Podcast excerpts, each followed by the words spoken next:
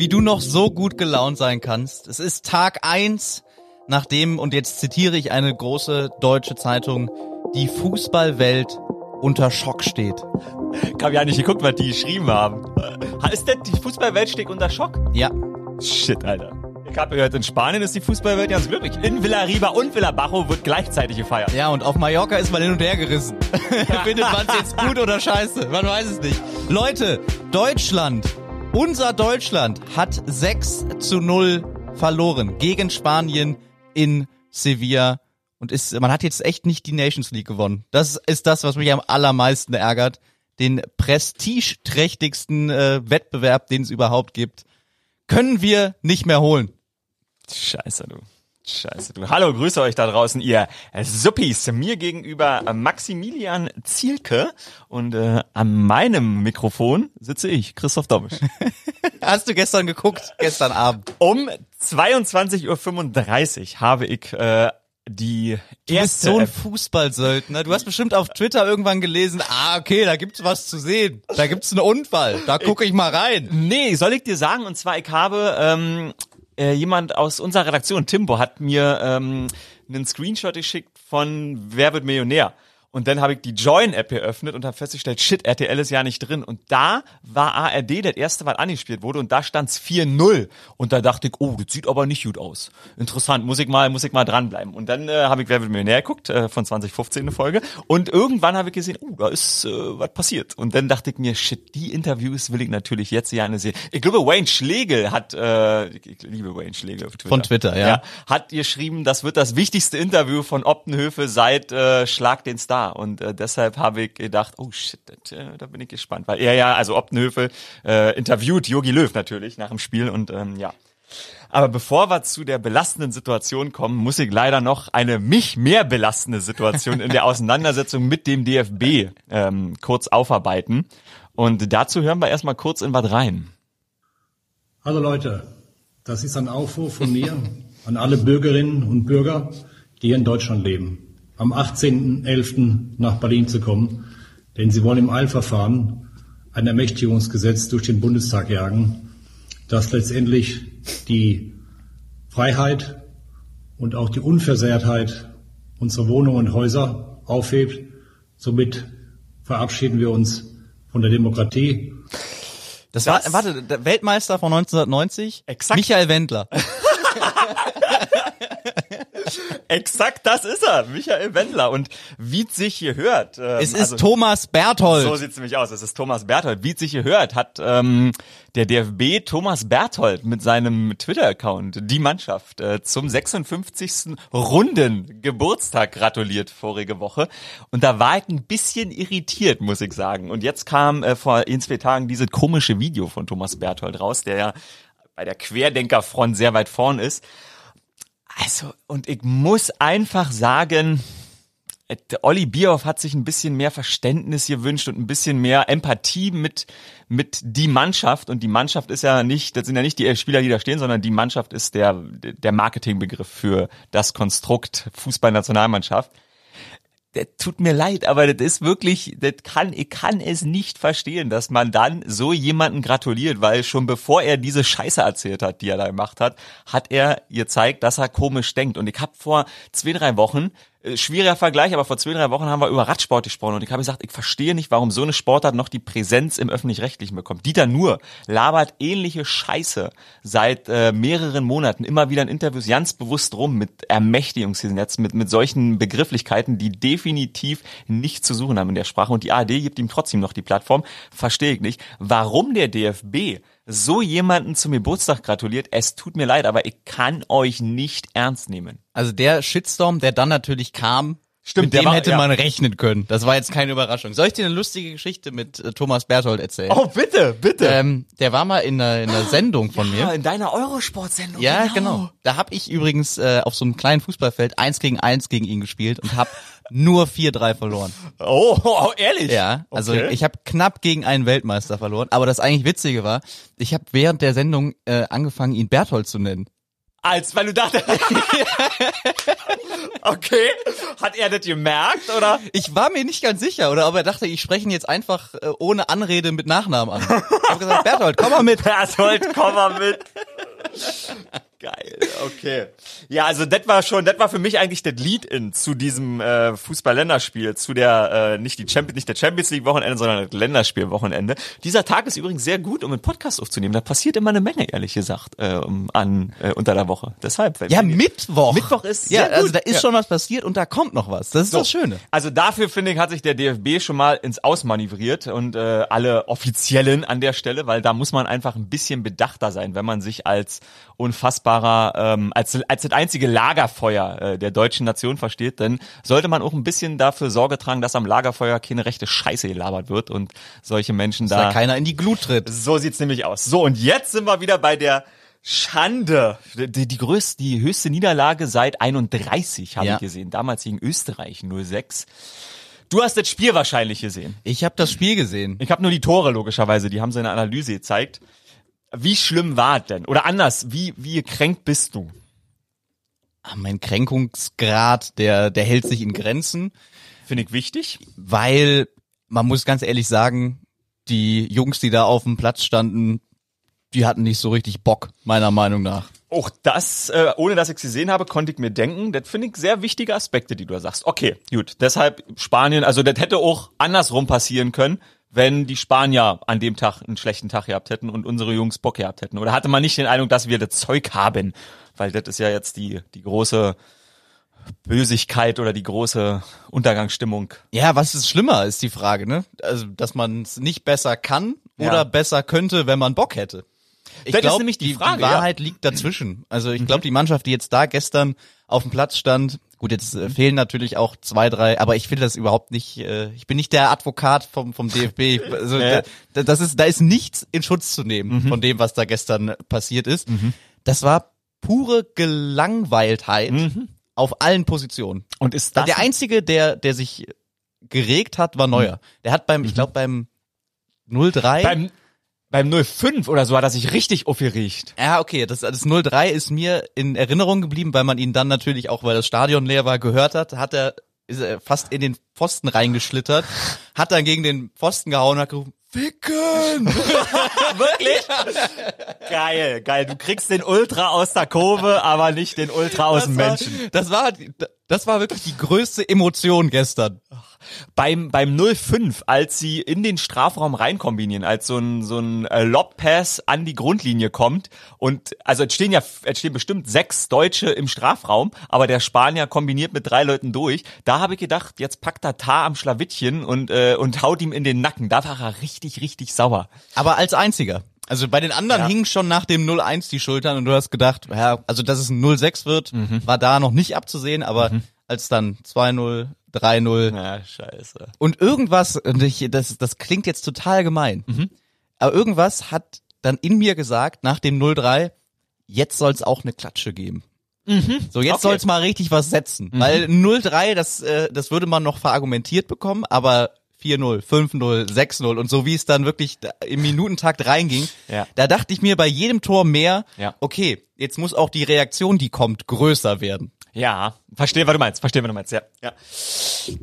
Da wurde ja sehr viel, also erstmal war Neuers Rekordspiel, hat jetzt die meisten Länderspiele eines Torhüters. Das Ja. ist schon, also ich habe irgendwo neulich, mh, ich weiß nicht mehr wo, ich glaube Aaron Rodgers hat das in einem Interview erzählt, warum auch immer er darauf kam, äh, als es um die wichtigsten Spieler in unterschiedlichsten Sportarten ging. Und er meinte, äh, im Fußball ist es äh, Stürmer und Torhüter. Also seiner Meinung nach eine der wichtigsten Positionen. Und ehrlicherweise, wir haben immer gute Torhüter gehabt. Und ein guter Torhüter kann dir auch mal ein Turnier gewinnen, beziehungsweise wenn du nur ein Gegentor fängst in einem Turnier und äh, Weltmeister wirst, dann ähm, ne, bist du schon ganz ordentlich. Und deshalb ist das, glaube ich, ein sehr großes Achievement für Manuel Neuer. Auf jeden Fall. Ist und er der um, beste umso, Torhüter? ja. Den, also jetzt auf deutscher, in deutscher Historie. Mm, Also wir sind ja sehr gesegnet, wie Ja, du schon absolut, gesagt hast. absolut. Also wir sind ja nicht wir England. hatten auch Jens Lehmann im Tor während der WM. Das ist eigentlich auch Ja, aber was hat er gemacht gegen Argentinien im Viertelfinale? Elfmeterschießen mit dem Voodoo-Zettel. Mit dem Voodoo-Zelt, stimmt. Also was Torhüter angeht, können wir uns nicht beschweren, auch aktuell nicht. Also Ja, ja, ja, ja, stimmt. gut, Neuer hatte gestern, glaube ich, auch nicht wirklich die Möglichkeit, sich auszuzeichnen. Ich glaube, Ja. er hat, also er hat definitiv mehr reinbekommen, als er gehalten hat, was aber überhaupt nicht sein Problem war. Und ich glaube, ganz ehrlich, auch wenn die Generationen immer schwer zu vergleichen sind, und Mhm. das meine ich dahingehend, dass die Folgegeneration immer stärker ist, Mhm. automatisch, ist neuer, wenn man das alles mal, wenn man diese ganzen Störfaktoren der, der sportlichen Entwicklung rausnimmt, der Beste ist. Okay. Also Sepp Meyer war der Beste seiner Generation, Ja. aber wenn du jetzt den 30-jährigen Sepp Meyer neben den 30-jährigen Manuel Neuer stellst, da hat der schon, er hat natürlich auch das Glück gehabt, dass er diese Jungs vor sich hatte. Absolut. Absolut. Und, ja, äh, jetzt nicht mehr hat. Das war ja dann auch Thema. Ja. Das war ja dann auch Thema, ob man nicht den Hümmels äh, und den Boateng wieder zurückholen Nee, sollte. ich, me- ich meinte jetzt in der Hinsicht, dass er diese großen Torhüter in der, in der so, Geschichte okay, vor sich hatte. Toren, Alles klar, ja, ja, ja Und verstehe. natürlich ja. kann man sich von jedem das Beste zusammenpicken Ja. Mhm. und äh, der hat die Trainingsmethode erfunden, der hat die dazu geholt und äh, so ist es, glaube ich, für die Nachfolgegeneration immer einfacher. Ja, das stimmt wohl. Ja, Wobei okay, einfach das ist, ist, äh, ist das falsche Wort, weil das, was Neuer seit zehn Jahren macht, spätestens seit der WM 2014, finde ich absolut überragend. Ja, Und ich glaube. Marc-André Ter Stegen hat es auch gesagt.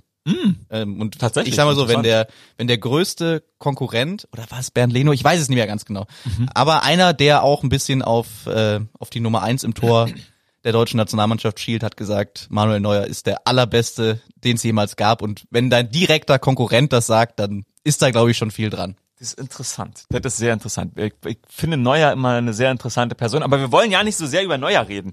Ähm, das machen wir ein andermal, weil ich würde noch ein bisschen, du hast am Anfang gesagt, okay, ähm, sie hatten nicht so richtig Lust und du bist nicht so sehr gekränkt. Und ich habe ja um 22.35 Uhr ähm, die Berichterstattung angefangen zu gucken, weil mich ja an sowas, das ist ja Geißel und ähm, Wohlergehen meines Lebens, dass ich ja, dadurch, dass ich da arbeite, vor allen Dingen auch so ein bisschen auf den, den Fernsehaspekt gucke. Also ich gucke ja Sport auch, wie wird darüber gesprochen. Und ich war natürlich Mhm. Ich sehr... weiß sehr gut, was du meinst. Ich war natürlich sehr interessiert darüber, wie gesprochen wird. Und äh, schon, glaube ich, ich glaube, Tom Bartels hat es noch in den letzten zwei Minuten des Spiels gesagt, hat den Vergleich zum Brasilien-Spiel rangezogen. Mhm. Da steige ich schon aus. Warum? Vergleicht, vergleicht irgendjemand außer Presse, hat irgendjemand zu Hause gesessen, glauben wir, dass, dass wenn der Brasilianer morgen in die Zeitung guckt, ja gut, die Zeitung wird sie genauso erzählen wie unsere Zeitung, nämlich es wird mit dem Brasilien-Spiel verglichen werden. Hast du zu Hause gesessen und dieselbe emotionale Bindung und ähm, Verbundenheit gespürt, wie damals bei einem Fußball-Weltmeisterschaftsspiel. Das sind einfach zwei nicht vergleichbare Spiele, weil who cares Nations League, außer uns, die wir darüber berichten müssen. Du hast gerade gesagt, die Spieler waren ein bisschen desinteressiert. Die spielen, die spielen alle zwei Tage. Also ich habe Süle vor anderthalb Wochen gehört und gesagt, ja, er hat für sich dieses Jahr beschlossen, er macht lieber mal ähm, fünf Tage Pause, wenn er merkt, dass es zwickt, damit nichts reißt. Das sind dann halt auch gleich zwei Spiele. Ähm, hier von Gladbach ähm, hat bei uns auf Rande im Interview äh, darüber gesprochen. Ähm, weiß ich gerade nicht, wie er heißt. Egal dass äh, die Belastung in den nächsten Wochen so hoch wird. Ähm, und in den Interviews wurden dann auch die Spieler gefragt, ja, jetzt habt ihr noch drei oder fünf Spiele, dann ist der Turnier. Hä? Hä? Also, Moment, ich über, überschlage mich schon wieder. Ich merk's. Ist dieses Spiel mit dem Brasilien-Spiel vergleichbar, außer dass eine Mannschaft hoch gewonnen hat von beiden? Ähm, In irgendeiner Form teilweise, sonst. teilweise. Aber natürlich ist die Wichtigkeit von einem WM-Halbfinale nicht mit dem letzten Gruppenspiel in der Nations League vergleichbar. Mm, Wenn man jetzt nur nach dem Ergebnis geht, Mhm. und da kann ich auch sagen, der, der, der Spruch ist auf meinem Sofa auch äh, gekommen. Ja. Ich glaube beim, beim 5-0, oh, jetzt ist es bald Deutschland-Brasilien. Ja, klar. Aber Ja. Deutschland-Brasilien ist auch so zu einem Synonym für Klatsche geworden. Das stimmt. Das Aber dass das die gleiche Gewichtung hat, definitiv nein. Also sagen wir mal so, wenn in, in die FIFA ist irgendwann 100 geworden, vor ja nicht allzu langer Zeit, da gab es eine Menge Videos. Wenn die FIFA 200 wird, dieses Spiel wird nirgendwo auftauchen. 0 zu 6 gegen Spanien. Aber da war wettig meine linke Hand drauf. Nirgendwo wird irgendjemand im geschichtlichen Kontext über diese Partie jemals sprechen. Da würde ich dir recht geben. Sehr gut. Uneingeschränkt. Danke, das ist, das ist, das freut mich, weil ich habe mir das gestern angeguckt und dachte eben, weil Wayne Schläger geschrieben hat, das wird das wichtigste Interview von Optenhövel. Schweini war ja im Studio. Mhm. Lass erst über den Interviewer am Spielfeldrand sprechen. Die Fragen, Mhm. die er den Spielern gestellt hat. Die Spieler sind natürlich da auch gut trainiert. Ähm, und ich fand alle drei, die beim Interview waren, es waren Groß, Neuer und ähm, Gnabry. Gnabry, genau. Die haben alle drei ganz cool reagiert. Groß am Anfang so ja ein bisschen emotional. Ja, Fand ich ich? fand, das war zu zickig. Fandest du? Ja, also äh, sehr kurzsilbig. Die ersten zwei Antworten, glaube ich, mit Die- ja, ja, und nein, nein. genau, Also ja. die erste Frage war, ähm, ist es die bitterste Niederlage? bitterste weiß ich nicht. Aber, Aber das, Moment mal, wer macht denn an der Stelle den Fehler? Das ist ja der Punkt, den, auf den ich hinaus will. Wer macht denn an der Stelle den Fehler? Was wir, was wir gerade eben besprochen haben, das wissen wir hier. Die spielen in den, die haben in den letzten vier Wochen zehn Spiele gespielt und die spielen in den ich nächsten glaube, vier ganz Monaten. ehrlich, ganz ehrlich, Ja. ist äh, Toni Kroos, wenn er ehrlich gewesen wäre, hätte er gesagt, natürlich ist das nicht die bitterste Niederlage meines Exakt, Lebens. also wer macht Aber was soll er denn in dem Moment sagen? weißt du, wenn er Exakt, sich nach richtig. einem 06, der war der Erste, der da zum, zum Interview geht und sagt, ja, nee, eigentlich ist mir das relativ egal. Ja, aber man hat ihm, glaube ich, und das unterstelle ich mir jetzt einfach mal, Ja. angemerkt, dass er dachte so, eigentlich, also scheißegal war es ihm nicht, aber er dachte sich, ja gut, es ist Nations League, ähm, ja. Und ich glaube, ihm sind spontan fünf Niederlagen eingefallen, vielleicht sogar noch aus der F-Jugend, Ja, ja. die nachhaltiger knallen als, als das 06. Glaube ich, glaube ich, glaube ich. Und, und deshalb, ich, ich, ich brülle, ich will, ich will die, ich will euch da draußen ja nicht anbrüllen. Jetzt muss ich mal runterfahren, weil eigentlich ist äh, das ist der Thema, was mir emotional am fernsten liegt. Die Fußballnation, die Mannschaft, die liegt mir emotional eigentlich sehr fern, aber Was liegt denn ungefähr genauso weit weg emotional, dass man das mal auf deiner Domisch-Skala ein das ist das Schlimme, weil, weil am Ende ist, ist mir emotional nichts näher, weil ich das auch mit meinem Beruf verbinde und, und die Art der Präsentation dieser Mannschaft. Deshalb, ich, den Satz muss ich noch sagen. Wer macht denn den Fehler in diesem Interview? Natürlich derjenige, der die Fragen stellt. Und damit möchte ich nicht demjenigen, der die Fragen stellt, sagen, du machst was falsch, sondern der, Ja, wir sind Und- halt so geprimed, dass die Frage kommen muss. das ist, das ist, das ist aber, das ist aber unsere, unsere Berufsgruppe, weil wir sind der Lügner an der Stelle, weil wir darüber sprechen müssen, zu sagen, war das die bitterste Niederlage ihrer Karriere? Weil es eine Schlagzeile bringt. Weil es eine Schlagzeile bringt. Das ist, das ist für beide Seiten eigentlich ein Armutszeugnis, weil äh, Toni, und deshalb meinte ich, Toni war noch am, am, Toni, grüß dich, war noch am, am emotionalsten, weil er nämlich nach den zwei Kurzsilbigen zumindest ein bisschen erzählt hat, was er wirklich dachte. Natürlich ist das auch immer geschult und Toni Kroos ist sowieso, der hat einen Film über sich machen lassen. Also der ist spitze, was das angeht, das Selbstframing und so, aber der hat zumindest noch ein bisschen ehrliche Antwort, weil die ehrliche Antwort ist übrigens von allen, die da hinkommen, ja, mei, eigentlich ist übrigens nächste Woche wichtiger, weil Ja. das entscheidet darüber, wie viel ich 2023 verdiene und das für diese, das, also ich finde die Unterstellung, Wir, wir können es ja, Ja. Ähm, um das ein bisschen anfassbarer zu machen. Ja. Ähm, Champions League Finale 2012. mhm, das war Dortmund Bayern. gegen Chelsea in Ah, okay, München. 12, okay, Finale ja, ja, alles daheim. Ja, ja. So, also da war Neuer dabei, Schweinsteiger war auf jeden Fall Schweinsteiger beim war dabei, ja. genau. Ähm, Groß war doch auch noch dabei. Da müsste Groß noch dabei. Ja klar, ja, ja, ja. Und ja. wenn man den jetzt mal die zwei Spiele nebeneinander legen Ja. würde und sagt, entscheide dich mal, was war bitterer, Ja. kann man ja auch keinen Vorwurf machen. Also klar, das eine Spiel wurde knapp im Elfmeterschießen verloren. Ja. Das andere war eine 0-6 Klatsche. Klar ist das, ist das peinlich, Ja. aber schmerzhafter. Da, wie gesagt, kein Vorwurf. Es wäre komisch, wenn sie anders antworten würden, wenn sie sagen Mhm. würden, nee, also Nations League stelle ich schon über Champions League Mhm. im eigenen Stadion, was einmal im Leben passieren wird. Mhm. Deswegen, also, Gut, das ist, das, das ist gut, dass ich nicht ganz falsch liege mit meiner Emotionalität. Deshalb gucke ich soweit immer und denke mir dann, meine Herren, und dann wird, es ist ja auch gut und richtig. Also, dass beim DFB grundsätzlich auch über Dinge früher hätte gesprochen werden müssen und dass, das, also alleine, dass halt die Spieler, die nicht mit dabei sind, dass das immer so abgewiegelt wird, darüber sprechen wir nicht. Das ist, das ist ein Thema, was besprochen werden sollte. Aber an so einem Abend gucke ich das immer und denke, ah, tun wir uns irgendwie damit einen Gefallen? Natürlich ist das super für den Zuschauer, weil der auch sich natürlich aufregt und auf dem Sofa wird der Witz gemacht. Das ist ja wie Brasilien, aber ich finde, man kann eigentlich auf derselben Tonalität mit den Witz machen, aber ernsthaft als Journalist und äh, kritisch nachfragen und sagen, das war jetzt aber wirklich heute eine Offenbarung.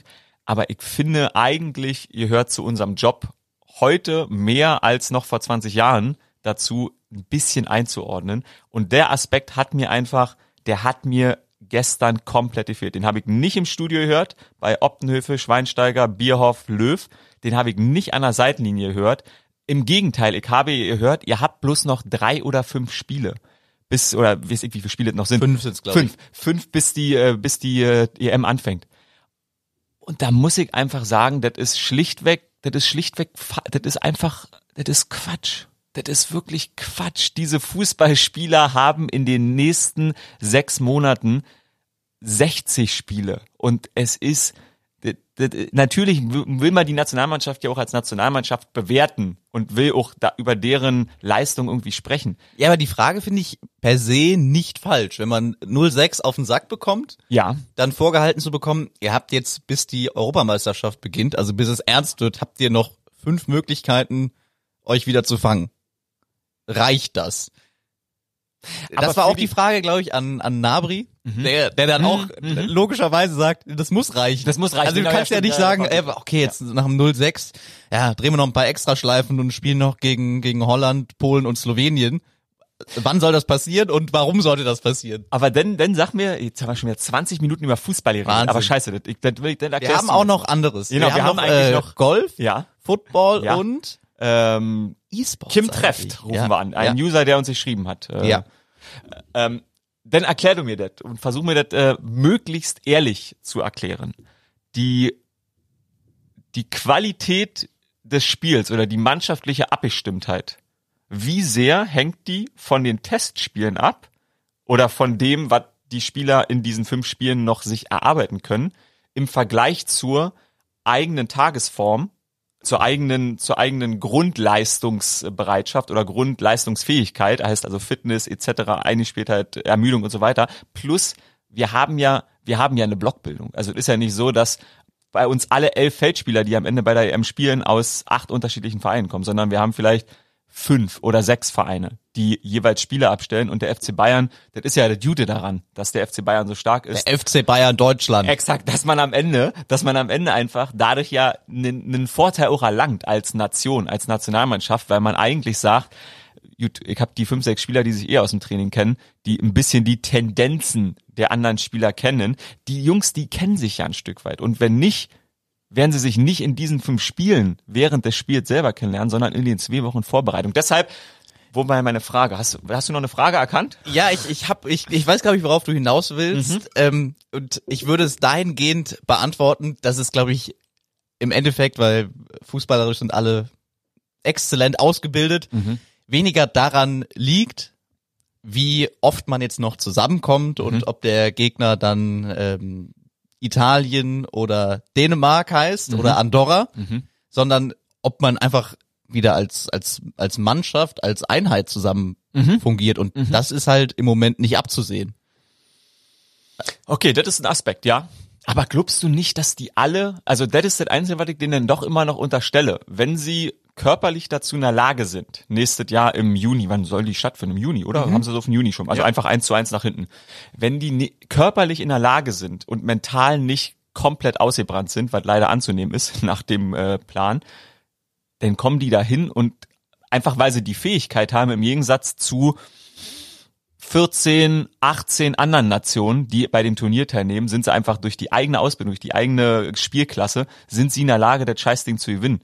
Und ich kann mir nicht vorstellen, dass heute, auch nicht mit einem 06, da irgendein Kampf gewonnen wurde oder irgendein Kampf verloren wurde, dass diese Fähigkeit, eine Mannschaft zu werden, die entscheidet sich in den zwei Wochen davor. Wenn sie nicht komplett kaputt sind, dann sind das einfach auch, ist das einfach auch die deutsche Nationalmannschaft und sind einfach nur mal 22 der besten 200 Fußballer der Welt. Also deshalb, Da zu dem Punkt könnte man halt sagen, vor der WM 2014 hätte es ja auch wenig schlechter laufen können.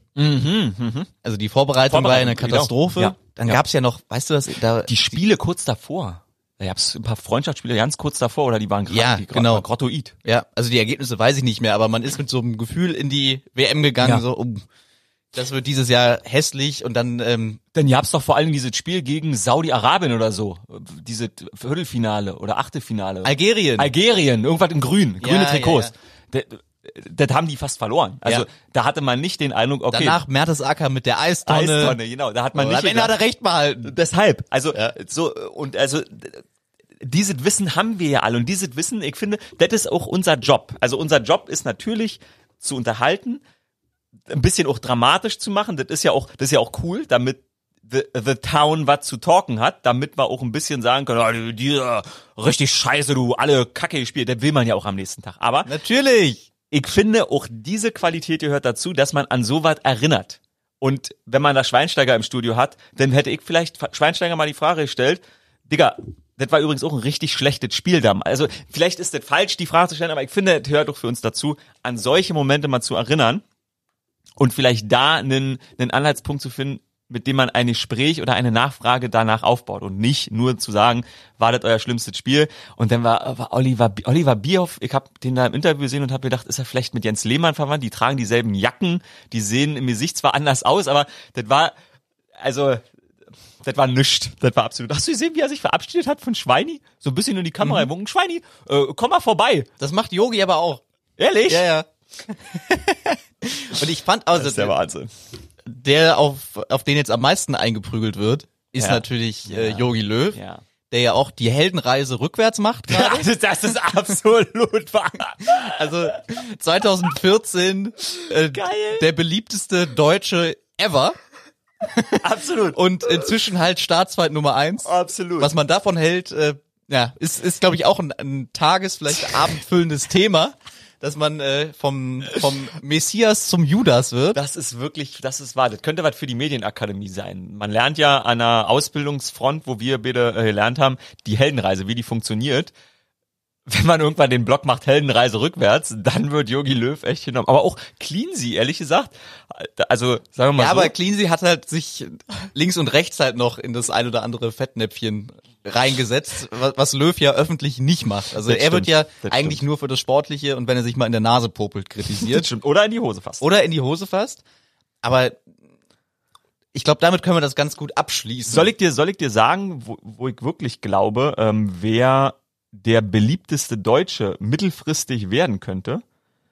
Zumindest, zumindest finde ich ihn unfassbar sympathisch. U21 Gewinn 2-1 ist als Gruppensieger für die Europameisterschaft qualifiziert. Durchaus Grund zum Feiern. Die Jungs gehen ja auch dann heute Abend oder morgen früh nach Haus zu den Vereinen, haben am Wochenende Spiele. Also das wird garantiert keine Wahnsinnsfeier. Wahrscheinlich mit viel Tofu. Von Hat man gehört, wir? Stefan Kunz, U21 Nationaltrainer. Die haben sich übrigens gestern äh, nicht die Blöße gegeben und sich für die EM im nächsten Jahr qualifiziert. Glückwunsch so ist es, an so der ist Stelle. Es, richtig, genau. Und das ist, die ist äh, ja relativ früh im März oder so, oder? Ich glaube Jetzt ja. erwischt sie mich aber. Ist nicht schlimm. ähm, ich habe mir so aufgeschrieben, ich habe mir so aufgeschrieben, wo sie ist, weil das äh, war auch wieder leider eine Überraschung für mich an dem Punkt. Ähm, leider nicht auf diesen Zettel der Ungarn. Formel. Genau, Ungarn, also Slowenien. Slowenien, richtig, Slowenien Beides, war dabei. ich. Ja. Ähm, Stefan Vielleicht auch ein Kunz. anderes Nachbarland von Ungarn oder Slowenien, aber irgendwo da. Ste- Stefan Kunz. Der Gegenentwurf des Entwurfs die Mannschaft für mich, weil einfach ein, ein so ehrlich sympathischer, undurchdachter im Sinne von Marketing Mensch im Interview, wie er, er hat sich gefreut, er hat aber auch, er, er, er ordnet das halt auch ein und werdet ihr jetzt die, die typische Reporterfrage, ein großer Erfolg, da wird doch heute richtig gefeiert, oder? Nee, Digga, übrigens, der spielt am Freitag wieder in der Bundesliga. Und Kunz antwortet mit so einem Lachen, so ein sympathischer Typ, der war beim Super Bowl in, äh, in Atlanta, Ja. war er bei uns im Hotel und äh, saß auch mal beim Frühstück bei mir an Tisch. Das weiß ich noch. Und da dachte ich auch so, okay, sehr sympathisch. Und immer wenn ich den in Interviews sehe, ähm, weil die Sportbild hat irgendwie heute, äh, wird Flick äh, Yogis Nachfolger, wo ich mir denke, äh, warum sollte Hansi Flick, also der hat den Goldtopf gefunden. Ja. der, der, der wird, der wird nicht äh, zur Pechmarie gehen. Also der wird so nicht kommen. Ähm, und, Aber jetzt beantwortest du schon die Frage, die ich noch gar nicht gestellt habe. oh, sag mal. Zum äh, möglichen Nachfolger von Joachim Löw. Sollte es überhaupt einen geben? Ja. Sagen wir mal so, auch das wäre ein interessantes Experiment, wenn sie sich selber und der Captain übernimmt quasi den Spielertrainer ähm, und macht dann die Interviews als Trainer später. Wäre mal ein interessantes Experiment, was man machen könnte. Oder Olli Bierhoff macht, äh, macht alles. Dann haben wir zumindest nicht mehr das Problem, dass wir die Talente in Ostdeutschland nicht finden werden. Ah, warte mal, nee, da hat Bioff nicht an so viel Ahnung, wie ich gemerkt habe. Ähm, also wenn es einen Nachfolger gibt, wäre Kunz natürlich toll, weil er einfach ein, ein, ein herzlicher Typ ist. Die Deutschen verbinden mit Stefan Kunz, was Judith, weil er bei der EM 96 äh, bei einem Titel irgendwie dieses exemplarische Bild war er damals so, ja, Captain, kriegt er den Pokal überreicht von der Queen? Also ich habe auf jeden Fall das Bild von ihm im Kopf, wie er den Pokal hochhält und die Queen neben ihm steht. Und er war bei dem Turnier halt irgendwie, er ist ein Spieler, der mir für diese Turnier im Kopf hängen geblieben ist. Den Engländern übrigens auch. Das ist, das ist absolut richtig. Das ist absolut richtig. Da können wir eine kleine Anekdote für äh, die Suppis da draußen erzählen, wo wir gerade im Vorgespräch, als wir gesagt haben, äh, ich hab dir gesagt, ich hab was von Kunst und dann meintest du kannst. Oh, warte mal, ich wollte es ja eigentlich über die App, siehst du, meine Herren. Meine Herren. Meine Herren, also. Kann's. Nein, macht er nicht. Fotzen. Nein, macht er nicht. Kann's.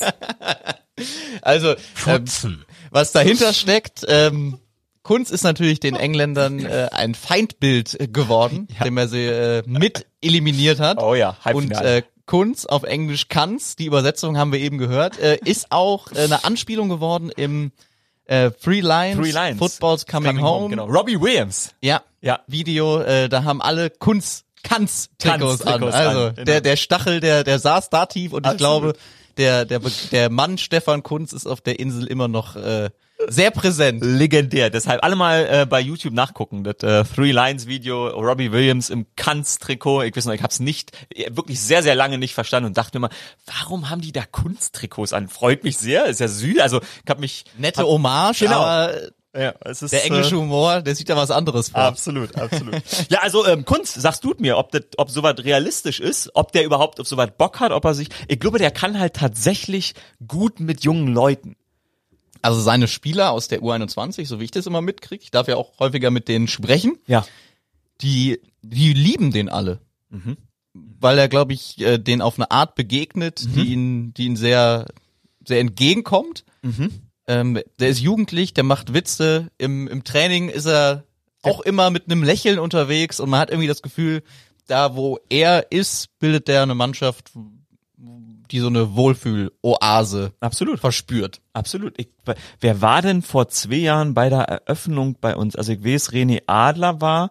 Äh, Wir machen immer so im äh, August so eine Saisoneröffnung für RAN. Äh, Saisoneröffnung im Sinne von Fußball, äh, Football-Saisoneröffnung. Da war Adler, ich weiß nicht, wer da noch da war. Irgendein Fußball, ich glaube, na klar, Arne Meyer. Arne Meyer. Genau. Ja. Und äh, da haben wir lustig, äh, also ich und Arne, über Stefan Kunz geflaxt, weil der jetzt auch pumpt. Also der, der pumpt denn auch und schickt mal den Jungs seiner Mannschaft ein Bild aus dem Fitnessstudio. Und der ist einfach, der ist halt, der ist halt lustig und zwar auf eine entspannte Art und Weise. Ja. Ich glaube, so jemand wäre ganz gut, aber wer ist wahrscheinlicher? Also du bist, äh, hast da mehr die Insights, also Ja, am wahrscheinlichsten ist, dass Jogi Löw selber entscheiden darf, ob er im Amt bleibt, so wie das nach der WM 2018 18 auch, auch der ja, Fall war. ja. Und ich glaube, da hat sich an dem an dem Machtgefüge wenig verändert. Aber ich habe jetzt zunehmend das Gefühl, dass Yogi keinen Plan und keinen Bock mehr hat. Das habe ich bei dem Interview auch so ein bisschen, also also äh, nicht kein Plan, ja doch, aber ja, kein Plan. Also einfach, geht ja nicht um einen Plan, sondern es geht darum, eine Energie überhaupt Ja. zu haben und zu versprühen. Gleichgültigkeit wäre, Ja. glaube ich, das richtige Ja. Wort. Ich glaube, der ist halt echt auch abgefuckt von dem ganzen Apparat, Ja. weil der sich vielleicht auch denkt, Alter, jetzt muss ich hier am 15. November in der scheiß Nations League, muss ich die schon wieder über den Platz prügeln, merk eigentlich, dass die A keine Lust haben, B kriegen sie kein Geld, C haben sie eigentlich andere Gedanken. Ah, das ist, ich glaube, also das sprüht für mich, wenn ich Yogi Löw im Interview sehe, sprüht mir das leider entgegen und das ist natürlich kein gutes Bild. Ich habe das Gefühl, er wartet nur noch auf einen Moment, in dem es wieder gut läuft, Ah, wo er wo er in Würde gehen kann. ja, Aber ja, den Moment hat er verpasst. ja, also den Moment hat er kommt, verpasst. Da nochmal an der Stelle Props an Philipp Lahm. Der, äh. Der hat alles richtig gemacht nach 2014. absolut. Aber ich glaube, das ist bei, da haben wir glaube ich schon mal drüber gesprochen, bei, bei ganz vielen Sportlern das Problem, dass sie den, Absolut. den, den Exit Point Ja. nicht finden und dann ähm, zu viel Zeit verstreichen lassen, in denen sie eigentlich einfach nur noch dahin siegen. Ja. Und dann, ja, dann ist es irgendwann zu spät und man denkt sich, scheiße, eigentlich hätte ich vor zwei, drei Jahren auf dem Höhepunkt, das weiß man ja auch erst immer danach. Ja, ich glaube, äh, im, im, im Moment des Triumphs ist man auch vielleicht ein bisschen dazu Natürlich. geneigt, ah, da kommt noch mehr. Ja, ja, ja, ja. Was soll für einen Bundestrainer mehr kommen als eine Weltmeisterschaft? Also, dass er, er ist ja, glaube ich, mit der Idee rangegangen, die EM hole ich mir jetzt auch noch, dann habe ich die WM und die EM, 2016 in dem Fall, Mhm. Gewonnen. ja. Im Ja. Halbfinale rausgeflogen, Ja. dann gehen, weil es war keine Vollblamage, es ist nicht Gruppenphase wie zwei Jahre später, ist auch doof. Mhm. Dann vielleicht noch ein zweites Mal Weltmeisterschaft, dann ist man da das erste Mal in der Geschichte der deutschen Fußballnationalmannschaft bei einer WM in der Gruppenphase rausgeflogen. Ja, stimmt. Und du willst nicht als Weltmeistertrainer nach sowas gehen, das verstehe ich ja auch komplett. Aber Ja, das, das gibt's ja in der Politik leider sehr. Den, den Halbsatz kann ich auch noch bringen. Brauchen wir ja nicht drüber diskutieren, aber ähm, die Rücktrittskultur in der Politik ist ja sehr, sehr verloren gegangen. Früher ist man noch für Fehler zurückgetreten, heute ist man an die Scheuer. Ähm, und äh, eigentlich wäre natürlich schon der richtige Schritt. Also Berti Vogts wäre, Berti Vogts ist, äh, als wir 2000 03 gegen Portugal äh, ausgeschieden sind, ist Berti Vogts natürlich damals äh, zurückgetreten. Und dann kam äh, Sir Erich von Erich von Ribbecke äh, und hat die, hat die Sache übernommen. Natürlich ist eigentlich zu Recht danach Schluss, aber diese, dieses Grundmarketingkonstrukt, auch diese, diese Marktmacht, die der DFB hat, die ist natürlich so, dass sowas leider absolut nicht nur möglich ist, sondern halt auch wirklich passiert und da muss man allen, allen Beteiligten irgendwie gleich äh, großen Vorwurf machen. Ich fürchte übrigens, am Ende wird's kein Trainer, an den man jetzt denkt, sondern es wird irgendein, es wird irgendein Business Move, logischerweise. Und man holt irgendjemanden, man holt irgendwie so einen Schweinsteiger. Man überzeugt einen Schweinsteiger und auch nicht, weil er Bock drauf hat, sondern man sagt, Digga, das sind die Sachen, die damit einhergehen. Macht das fünf Jahre, macht das vier Jahre. Weil, also vor, ich weiß nicht, wie lange das schon her ist, aber vor einer etwas längeren Zeit war ja Klopp immer der Frontrunner, dass man dachte, ja, der muss das machen, aber die Marketingfigur und die, die Person, auch die Trainerperson, Jürgen Klopp ist ja nun so weit weg von dem eigenen Marketingkonstrukt DFB, das, das fühlt sich nicht so an, als wenn da was zueinander kommt. Deshalb finde ich halt Kunst sympathisch, weil es wird in dem ganzen Konstrukt, ist es die schaffen worden oder ist es die schafft, jemanden zu finden oder ist jemand da, der ist da in dem Konstrukt, der aus sich selber heraus einfach besser wird und einen gewissen Status angenommen hat und einfach ein sausympathischer typisch, typisch, Typ ist. Also Ich. Der Schwabe kommt typisch, durch. Der Schwabe kommt durch, ja, der Schwabe. äh, ja, also jetzt haben wir sehr, sehr viel über Fußball geredet. Ähm, wir machen das Thema jetzt zu. Ja. 37 Minuten. Alter Alter Falter. Falter. Also lass uns ähm, so verbleiben, dass wir mal gespannt sind, Ja. ob Yogi Löw wirklich auf der Trainerbank sitzt, wenn dann EM ist im nächsten Jahr. ich hoffe, wir sind nicht wie der DFB jetzt einfach nur irgendwie rumgelaufen.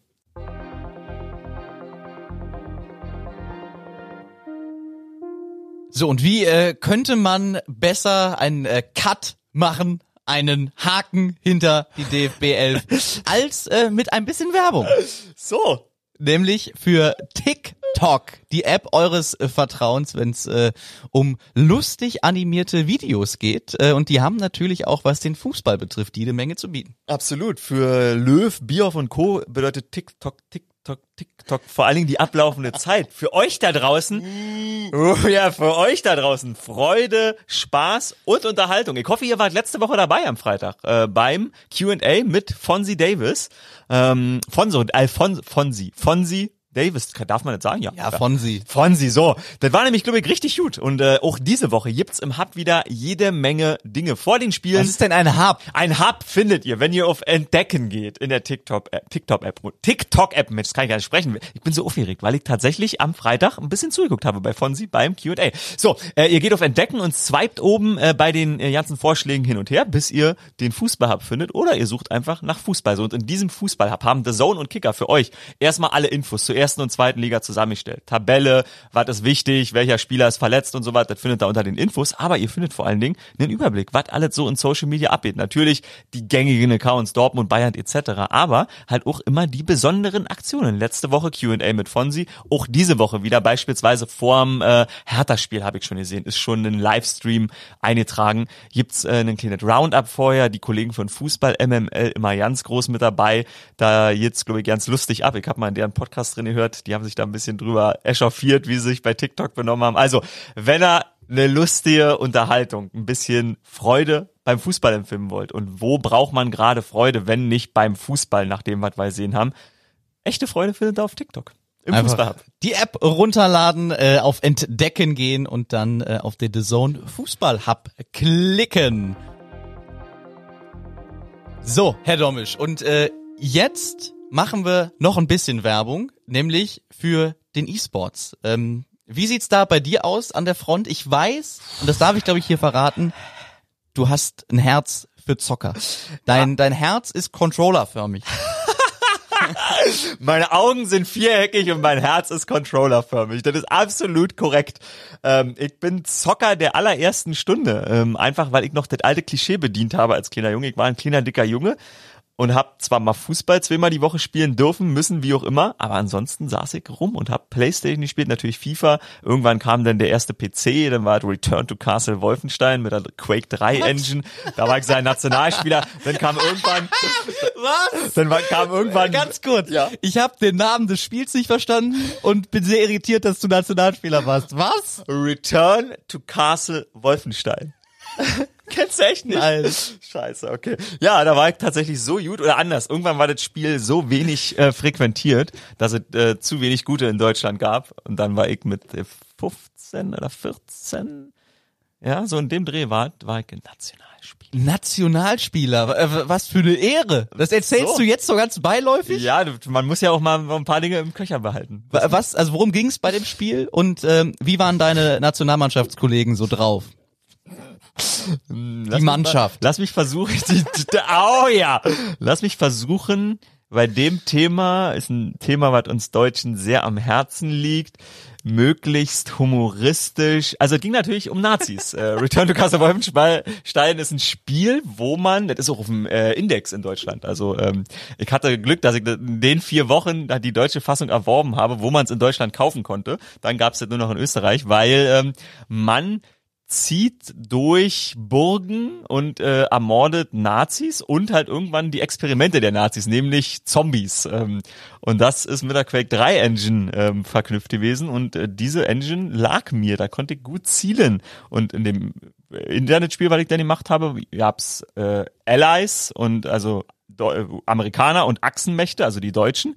Und dann haben man sich gegenseitig mit Panzerfäusten, Flammenwerfern, Gatling Guns, Thompsons, MP40s ähm, abgeschossen. Und dann hatte man Länderspiele. Dann hatte man Länderspiel. Absolut.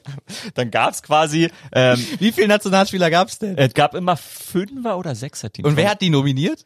Naja, der Verband selbst, also wir.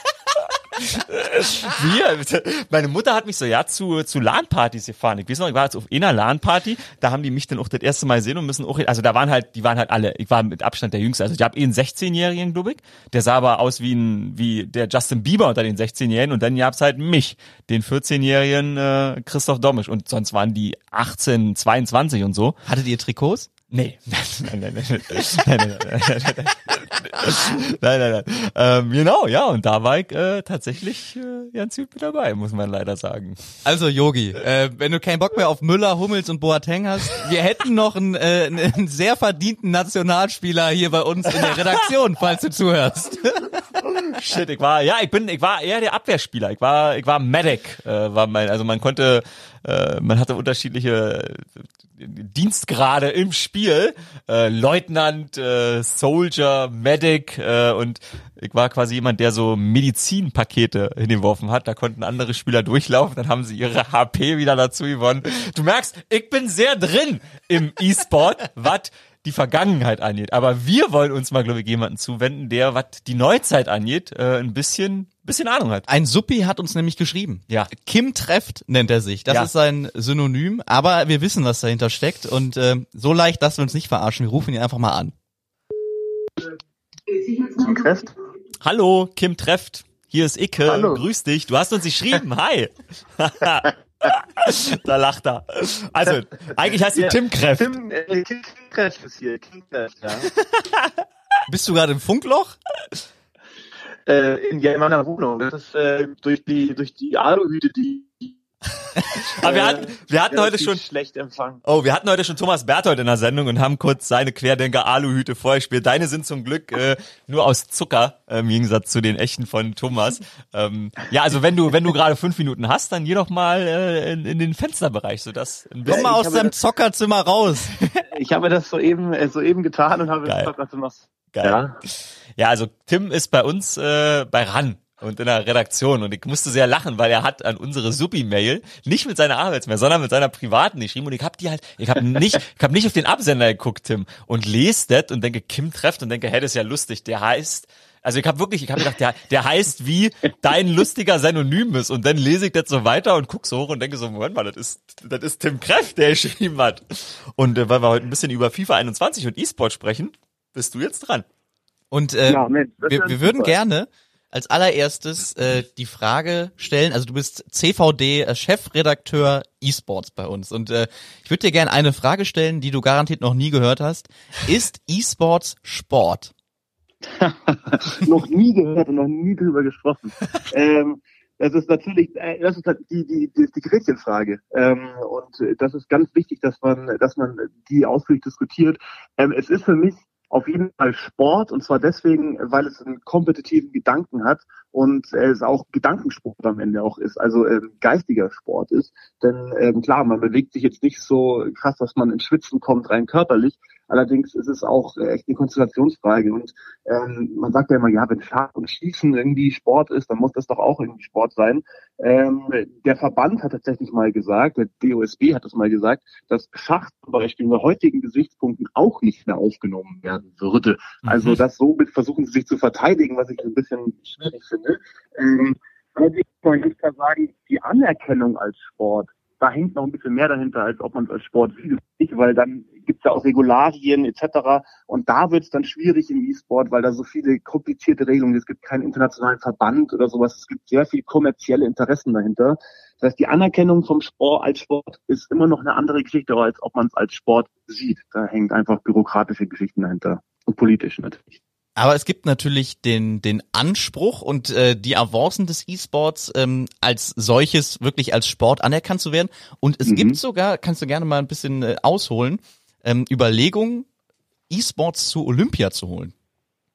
Ja, äh, die Überlegung gibt es schon lange und ähm, es wird auch wohl so eine Testphase geben, sollte es auf jeden Fall geben. Ich weiß jetzt gar nicht, ob es äh, durchgeführt wurde, ähm, aber auf jeden Fall bei den Asiaspielen, ich glaube, Mhm. das sollte im nächsten Jahr stattfinden, Mhm. ähm, sollte es eine erste, eine erste ja, Kategorie geben, also eine eigene E-Sport. Medaille am Ende sozusagen. Also da gibt's schon ähm, sehr, sehr viele Überlegungen, ähm, dass das Ganze wirklich olympisch wird. Da können wir wirklich, glaube ich, noch länger drauf warten, weil ähm, die Herren, ähm, die sich in den, in den Gremien befinden, das da sehr, sehr schwer mit tun, das Ganze olympisch werden zu lassen. Ähm, insofern, ja, es gibt die Überlegungen, aber äh, wie lange das dauert, das kann man, das kann man wirklich nicht sagen und ob das jemals passiert. Icke, du als Zocker der ersten Stunde, wie fändest du das denn, wenn E-Sports olympisch wird? Ich, ich weiß, dass zum Beispiel bei, bei so Skateboarden und sowas, Ja. äh, wo es auch so eine, so eine eingeschworene Community gibt, Ja. die würden es total hassen, wenn Skateboarden auf einmal olympisch wird. Weil A, muss man dann äh, Doping, Schrägstrich, Drogentests machen und B, wollen die das gar nicht. Wie, wie, wie, wie schlägt da das, Frage. das Zockerherz? Das ist eine gute Frage. Soll das im Keller bleiben? Eh, Ehrlich gesagt ist das, boah, das ist sehr schwer zu beantworten. Ich glaube tatsächlich, auch da wäre bei mir das Skateboard-Herz eher zu finden. Ich bin, ich bin mir nicht sicher, ob ich das gut finde, wenn, wenn E-Sport, weil ich einfach weiß, aber ich weiß nicht, ob das, ich bin halt nicht der normale E-Sportler, weil ich jetzt auch in der, in der, in der Branche, ich bin, ich bin halt, ich arbeite in der Branche. Ich weiß nicht, wie das bei, ich zock halt immer noch WoW gerade wieder. Ich wüsste nicht, wenn ich bei mir die Leute frage, wenn ich jetzt sage, ey, E-Sport wird äh, olympisch, ob die, ich glaube, da wird die Mehrzahl würde sagen, sau cool. Natürlich, ist doch voll geil, dass das äh, olympisch wird, äh, weil wir sind auch normale Leute und bei Olympia sollen normale Leute repräsentiert werden. Ich denk mir halt, mh, der einzige Grund, warum E-Sport olympisch wird, ist, weil sie merken, dass sie damit eine Menge Cash Ja. verdienen können. Und deshalb der DOSB, Kräfti hat das gerade angesprochen, äh, der DOSB hat Deutsche Olympische Sportbund? Genau, richtig. Hat da ähm, äh, letztes Jahr eine Studie in Auftrag gegeben und da kam halt eben klar raus, das was Tim auch meinte, dass es halt nicht als Sport anerkannt wird vom DOSB. So und solche großen Verbände wie der Deutsche Olympische Sportbund, der natürlich im IOC auch eine gewisse Gewichtung hat, so ein Verband muss das anerkennen. Und wenn so ein Verband das anerkennt, dann gibt's die Chance, dass es wirklich olympisch wird. Asia Games, logischerweise in Asien E-Sport deutlich verbreiteter, auch in der Bevölkerung anerkannter. Also da ist es halt nicht so wie bei uns, wenn, also ich weiß noch damals als ähm, das muss so Anfang der 2000er gewesen sein. Oder anders, immer wenn eine, irgendein Amoklauf in Deutschland stattgefunden hat, in den Anfang der 2000er Jahre, war immer sofort, wir müssen Ballerspiele verbieten, weil der Junge hat auch zu Hause Counter-Strike gehabt. Das ist natürlich eine Grunddenkstruktur, die ist einfach, aber genauso einfach auch in der Durchdachtheit, die ist dumm. Also, das hat damit nichts zu tun. Und diese, Akt, also dieses Wissen, dass das Quatsch ist, das ist in Asien natürlich verbreitet. Deshalb testet man da sowas. Ich glaube, es wird irgendwann olympisch werden und zwar in dem Moment, wo diese großen Verbände merken, shit, Alter, uns fehlen irgendwie 20 Prozent der Einnahmen und unser Ziel ist in 2028 in Los Angeles sieben Milliarden mit Olympia umzusetzen. Wenn wir jetzt E-Sport dazu holen, machen wir eine Milliarde mehr. Ich glaube, das wird der Grund sein, warum es irgendwann äh, olympisch wird und deshalb sagt mein Zockerherz, eigentlich finde ich das nicht gut. Eigentlich finde ich das nicht gut. Wenn sich der E-Sports verkauft. Ja. Tim, ähm, so die ganzen Zocker, die, die so vor 10, 15 Jahren noch in ihren Kellern saßen, die fangen jetzt an, Kinder zu haben, dann zocken die mit ihren Kindern und irgendwie früher, früher war der Ruf vom Zocker eigentlich eher so ein, eher so ein antisozialer Assi. Wenn man, wenn, wenn man es mal ganz hart formuliert. Ähm, ist da so ein, so ein Sinneswandel zu erkennen, weil jetzt so der, der E-Sports quasi in der Mitte der Gesellschaft angekommen ist? Ähm, ja, das ist eine Generationsgeschichte einfach. Also ich genau das, was du gesagt hast, der Mensch bin ich. Ne? Äh, ich habe früher gezockt ohne Ende, dann irgendwie ein bisschen weniger geworden, ähm, langsam Familie etc. Das, das, das ist ganz normal. Ähm, und ich sag mal so, wir sind alle groß geworden mit Konsolen, mit ähm, Computern etc. Unsere Eltern nicht, die sind nicht in, nicht in dem Alter auf jeden Fall, wenn man dafür die Zeit hat und auch die, die, die Leidenschaft, das zu, so viel zu spielen. Deswegen ist unser Verhältnis zum Zocken ganz anders und Mhm. wir sehen das viel unproblematischer. Vielleicht auch in manchen Richtungen gefährlich unproblematisch oder wäre Mhm. vielleicht auch zu einfach. Ähm, das, das darf man nicht unterschätzen, aber äh, wir sehen es auf jeden Fall als unproblematischer. Deswegen würden wir, denke ich mal, werden wir auch unseren Kindern das ganz anders vermitteln, also mit einer anderen Leidenschaft, auch als ich werde meinem Sohn vermitteln, äh, versuchen zu vermitteln, dass es was sehr, sehr Cooles ist zu zocken, dass er das sehr, sehr gerne machen kann.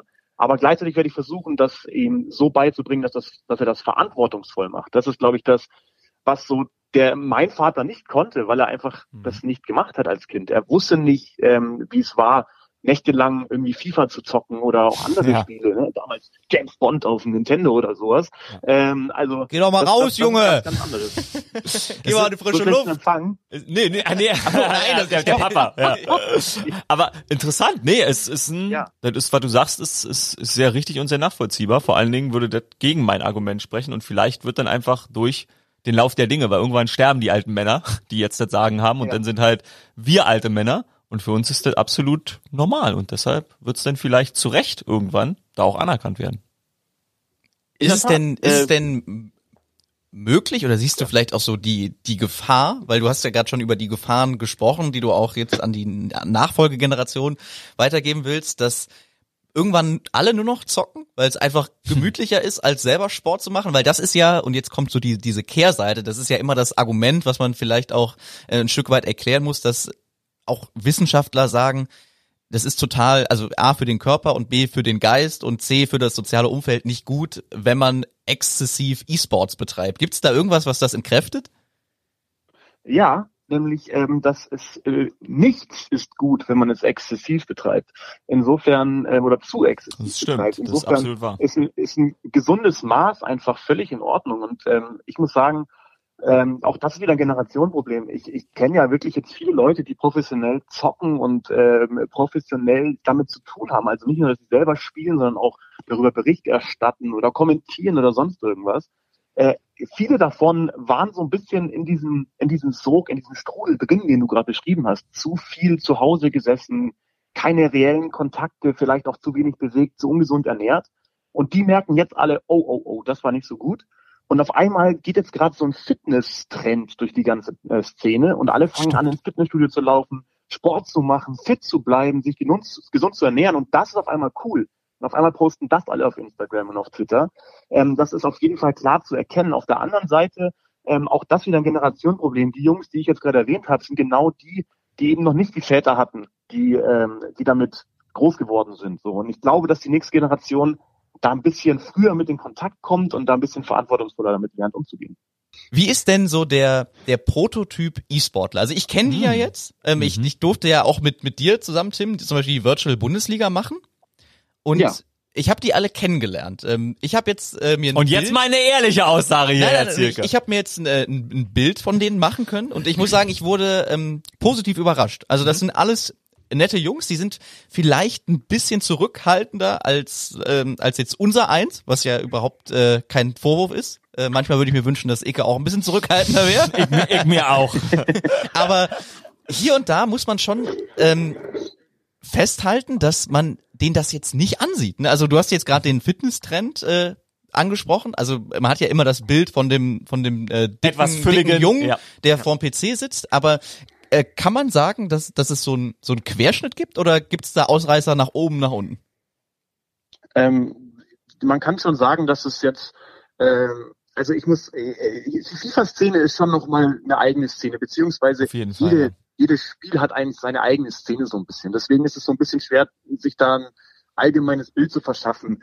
Ähm, mein Eindruck ist schon, dass es jetzt nicht so ist, dass, ähm, dass die professionellen Zocker, die, die sehr, sehr viel spielen zu Hause, das sind jetzt meistens dann tatsächlich nicht unbedingt so die, ähm, die Gangster vom Pausenhof oder die Klassenclowns. Mhm. Ähm, aber, äh, aber ich muss sagen, das sind ganz normale Jungs. Das sind, die sind, ähm, ent, manche von denen sind fit, manche sind nicht fit, manche sind dünn, manche sind dick, manche sind, kommen gut mit anderen klar, manche halt nicht. Also das ist genau das Gleiche wie meine alten Klasse, ehrlich gesagt.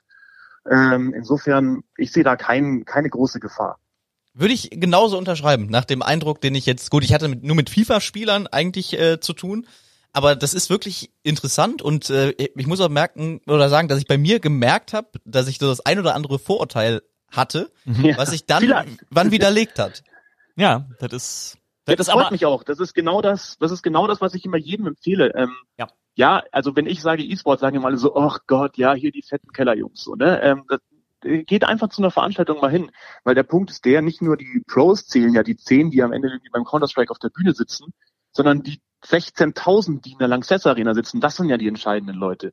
Das sind ja die, die sich das angucken und die das auch den ganzen Tag zu Hause machen und nicht in einer professionellen Umgebung das betreiben, sondern wirklich privat sozusagen das machen.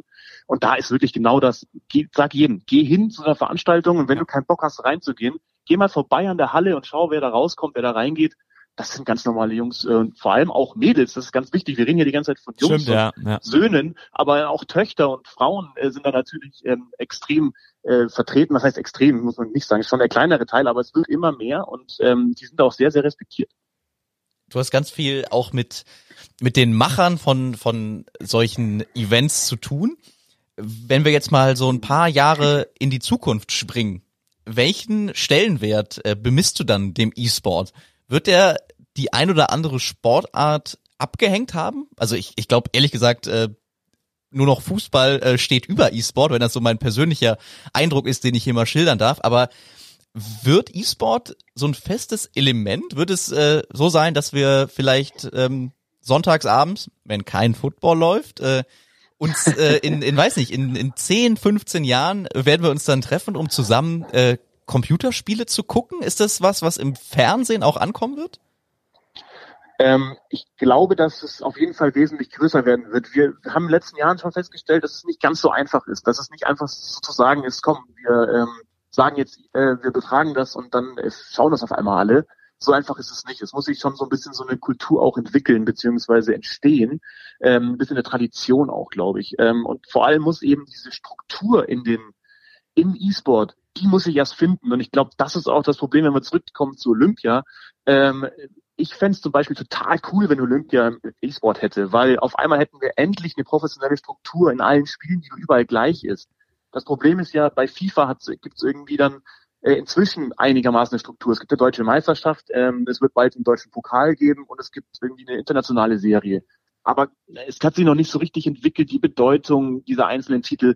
Es gibt einzelne äh, Sportarten, äh, Spiele, zum Beispiel Counter-Strike, da ist nichts geregelt. Da gibt es keine, äh, keine Turnierserie, die so richtig ein Finale hat. Das, die, äh, Keine WM versucht sozusagen. Ja, ja, es gibt keine es gibt anerkannte. WM. Genau, ja. Genau, es gibt, es gibt so Turniere, die werden als WM gesehen, aber davon auch wieder dann drei im Jahr und sowas. Also es ist so ein bisschen, so ein bisschen schwierig und das danach sehnt sich die Szene so ein bisschen, so nach klaren Mhm. Vorschriften und Regularien. Und ähm, das Problem ist dann eben, dass sich einige dem angenommen haben, zum Beispiel eben Riot, die League of Legends zum Beispiel eben ähm, gepublished haben, also die das entwickelt haben, das Spiel. Mhm.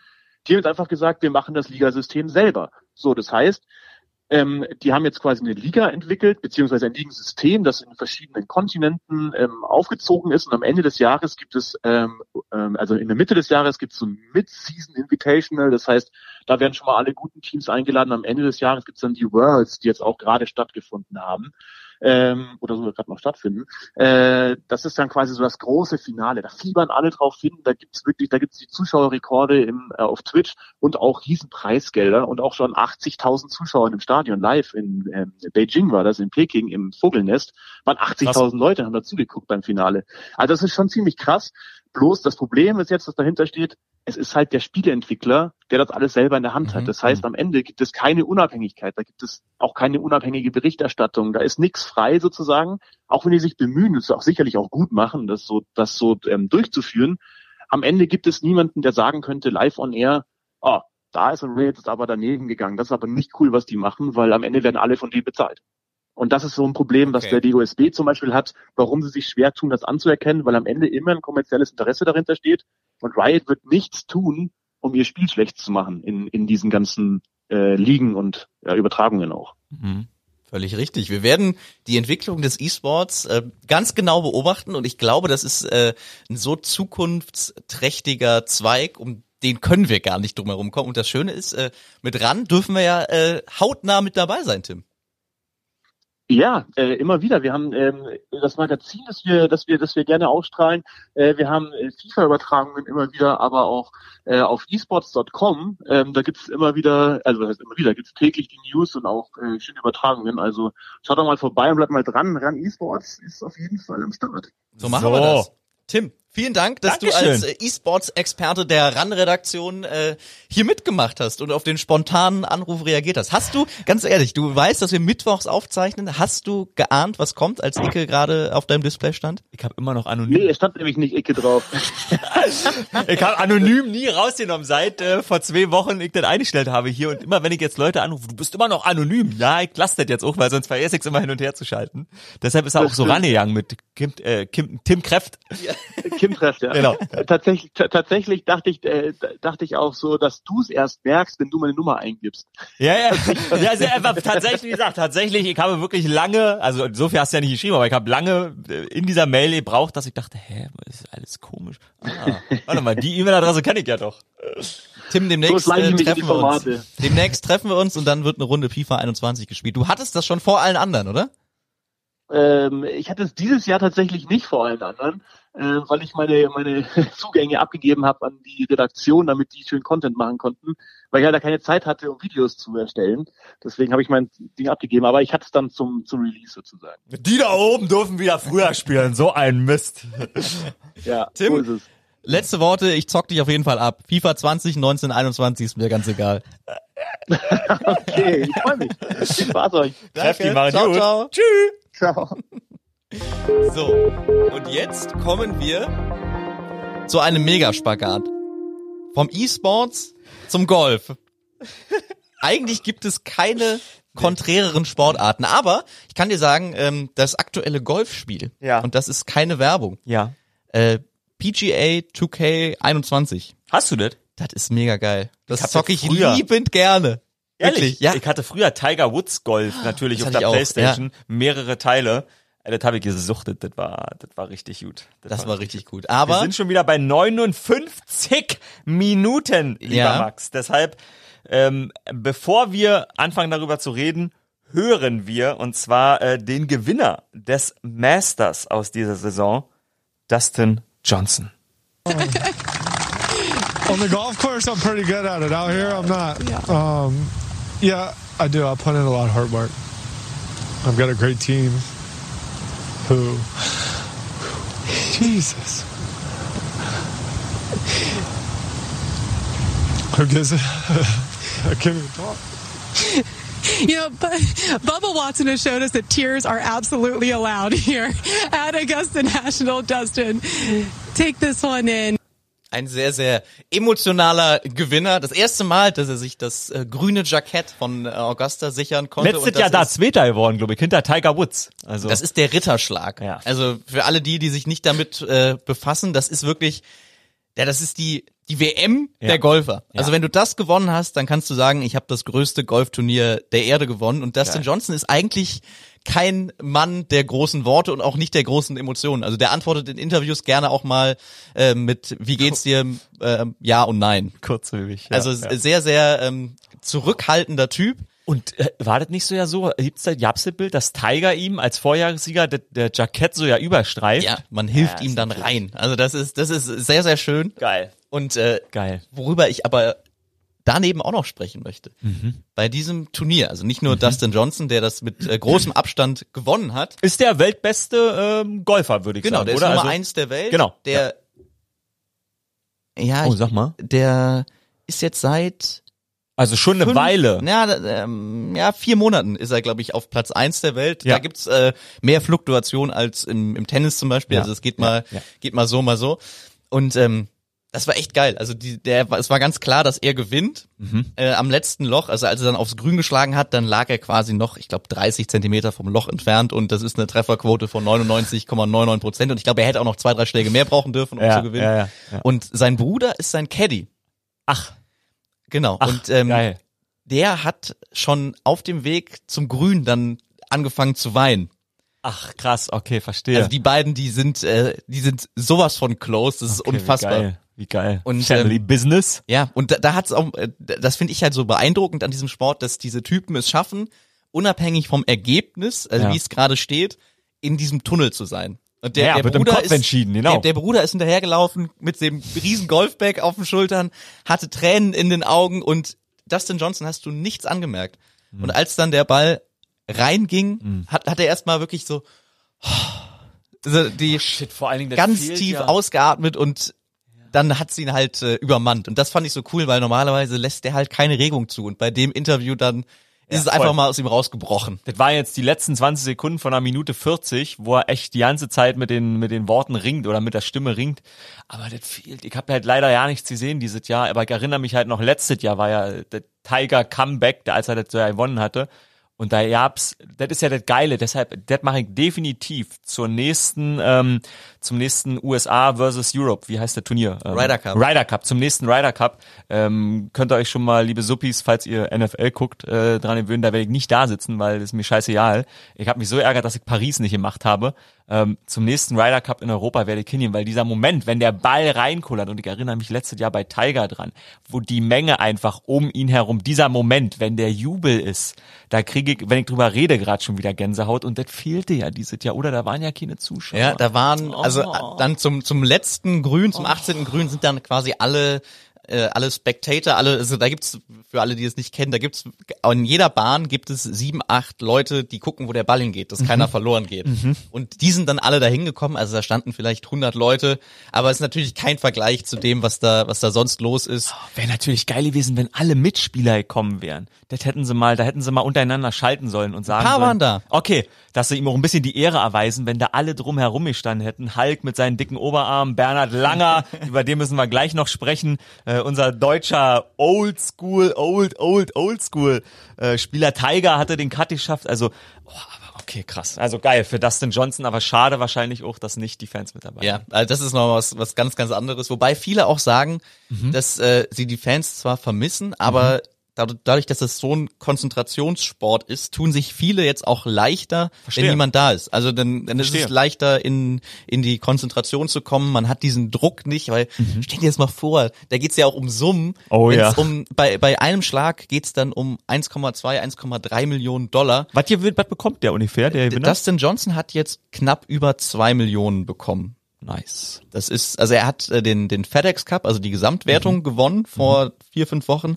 Da hat er 16 Millionen bekommen für. Also es ist schon schon Wahnsinn, was was für Summen das sind. Und du musst dir halt überlegen, nicht nur, dass es um diese Summen geht, dann gucken da auch noch 7000 Augenpaare bei zu. Ja. Irgendeiner murmelt immer irgendwas vor sich hin oder schreit zu Ja, ja, ja, klar, ja. Und äh, deswegen viele tun sich leichter jetzt, wo keine keine Zuschauer da sind, wobei ich glaube, die allermeisten würden sagen, natürlich ist es viel viel geiler, wenn da wenn da die Leute sind, auch wenn die Drucksituation eine ganz ganz andere ist. Auf jeden. Und diese Drucksituation, Mhm. äh, die kennt einer, der noch dabei ist, äh, schon ganz ganz lange. Du hast es eben schon gesagt. Der hat schon Druck verspürt, als die anderen noch in die Winne geschissen Ja. haben. Justin Johnson ist nicht so alt, der ist irgendwie Mitte 30 oder 36, Ja. glaube ich. Ähm, der hat, der hat literally noch in die Windeln geschissen, als Bernhard Langer das erste Mal beim Masters den Cut geschafft hat. Kommt in Deutschland viel zu kurz dieser Mann. Ja, es war.